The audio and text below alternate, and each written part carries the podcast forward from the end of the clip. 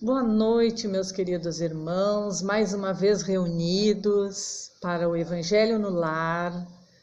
Pedimos a Deus, a Jesus, que estejam conosco, que esses fluidos de luz, de paz nos nossos lares, serenando as nossas mentes, abrindo os nossos corações, para que possamos irradiar a todos aqueles irmãos necessitados a luz deste Evangelho e também que possamos ter o entendimento deste Evangelho e principalmente colocá-lo em prática, que é esta finalidade, o nosso melhoramento, a nossa evolução espiritual.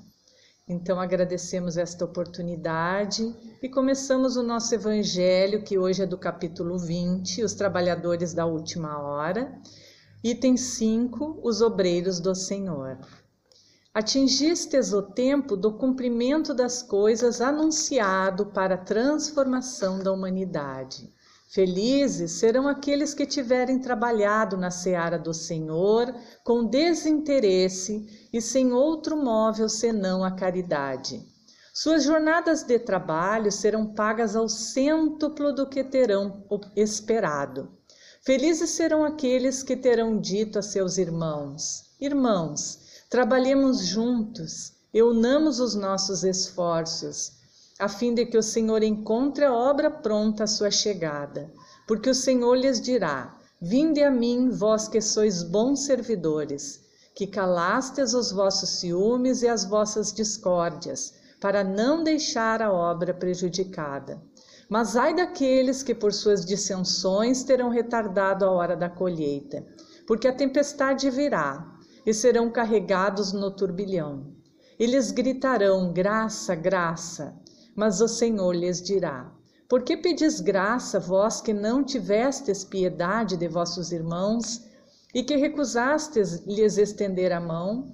Vós que esmagastes o fraco em lugar de o sustentar? Por que pedis graça, vós que procurastes a vossa recompensa nas alegrias da terra e na satisfação do vosso orgulho?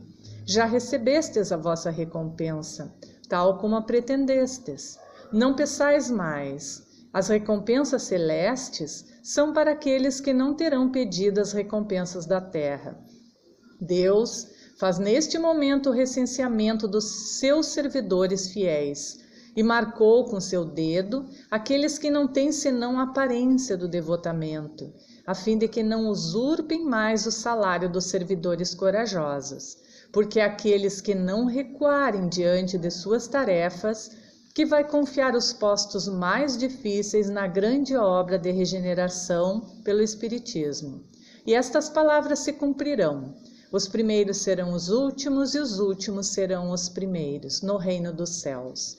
O Espírito de Verdade, Paris, 1862. Bom, meus irmãos, então agora, né, uh, tentando entender um pouquinho esta lição. Obreiros do Senhor é uma expressão que se refere aos trabalhadores da seara de Jesus, que houverem trabalhado com desinteresse e sem qualquer outro motivo senão a caridade.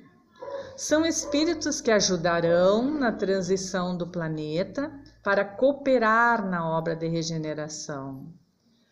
E o Espírito de Verdade afirma que Deus procede neste momento ao censo dos servidores fiéis e já marcou com o dedo aqueles cujo devotamento é apenas aparente.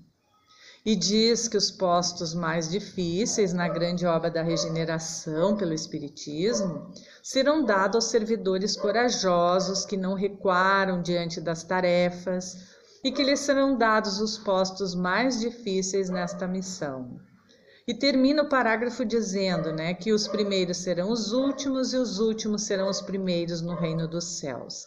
Esta frase é semelhante ao último versículo da parábola dos trabalhadores da vinha, ensinada por Jesus, né? Que traz notável simbolismo sobre o convite ao trabalho que o Senhor faz as diferentes categorias de servidores ao longo dos tempos. Os obreiros que chegaram aqui na primeira hora uh, são os profetas, Moisés e todos os iniciadores de, de, deste progresso espiritual, desta caminhada.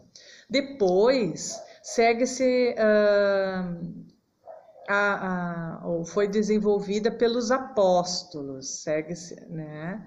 Pelos mártires, pelos pais da igreja, pelos sábios, pelos filósofos e finalmente pelos espíritas, que vieram por último, mas que foram anunciados desde a aurora do advento do Messias e receberão a maior recompensa, porque os seus trabalhos e seus resultados, eles são coletivos.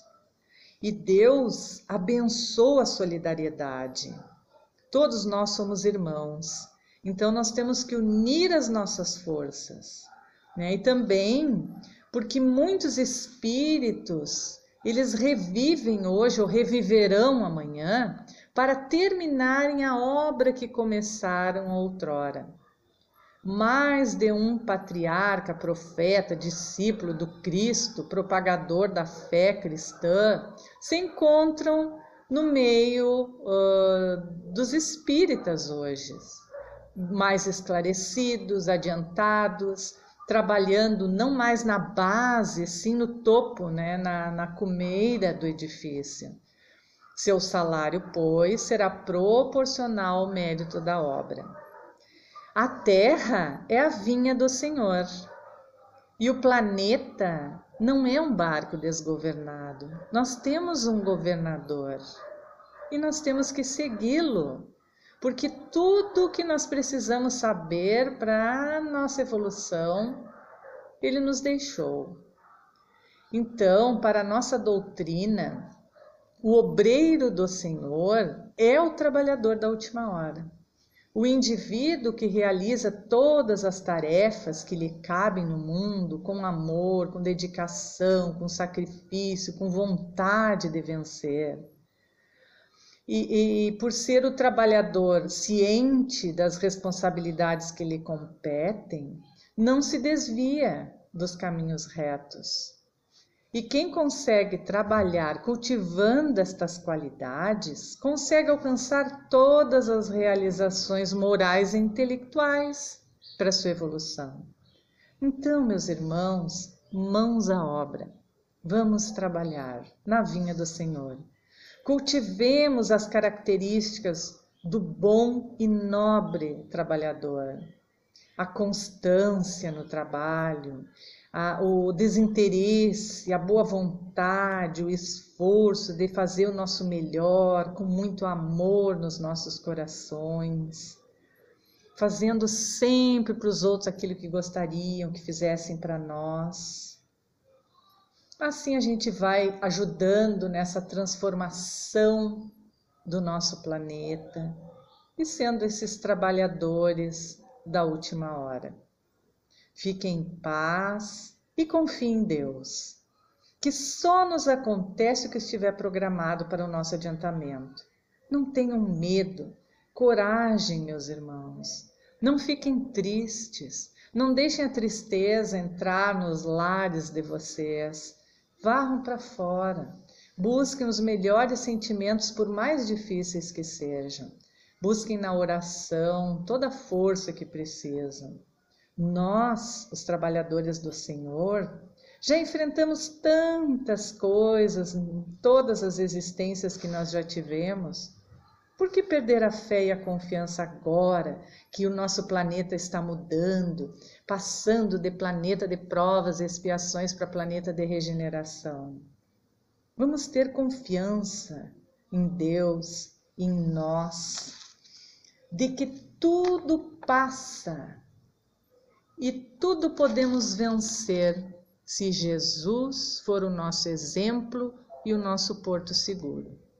Que Deus então e Jesus fiquem com vocês, que a luz e a paz desse evangelho tenham envolvido a cada um e que neste momento estes amigos espirituais coloquem na aguinha de cada um o remedinho adequado conforme as necessidades e merecimento Pedimos também por todos os doentes dos hospitais, das, dos lares, que eles tenham fé, que eles tenham a força, a resignação e a coragem de ajudar a se melhorar. Porque nós, com os nossos pensamentos, conseguimos ajudar o equilíbrio do nosso corpo físico. Agradecemos por tudo, por estarmos aqui nesta corrente de luz e que este Evangelho, esta luz que se expande neste momento, envolva na nossa cidade todas as necessitadas. E com grande alegria e amor nos nossos corações, encerramos e agradecendo mais uma vez. Fiquem em paz e com Deus, e que assim seja.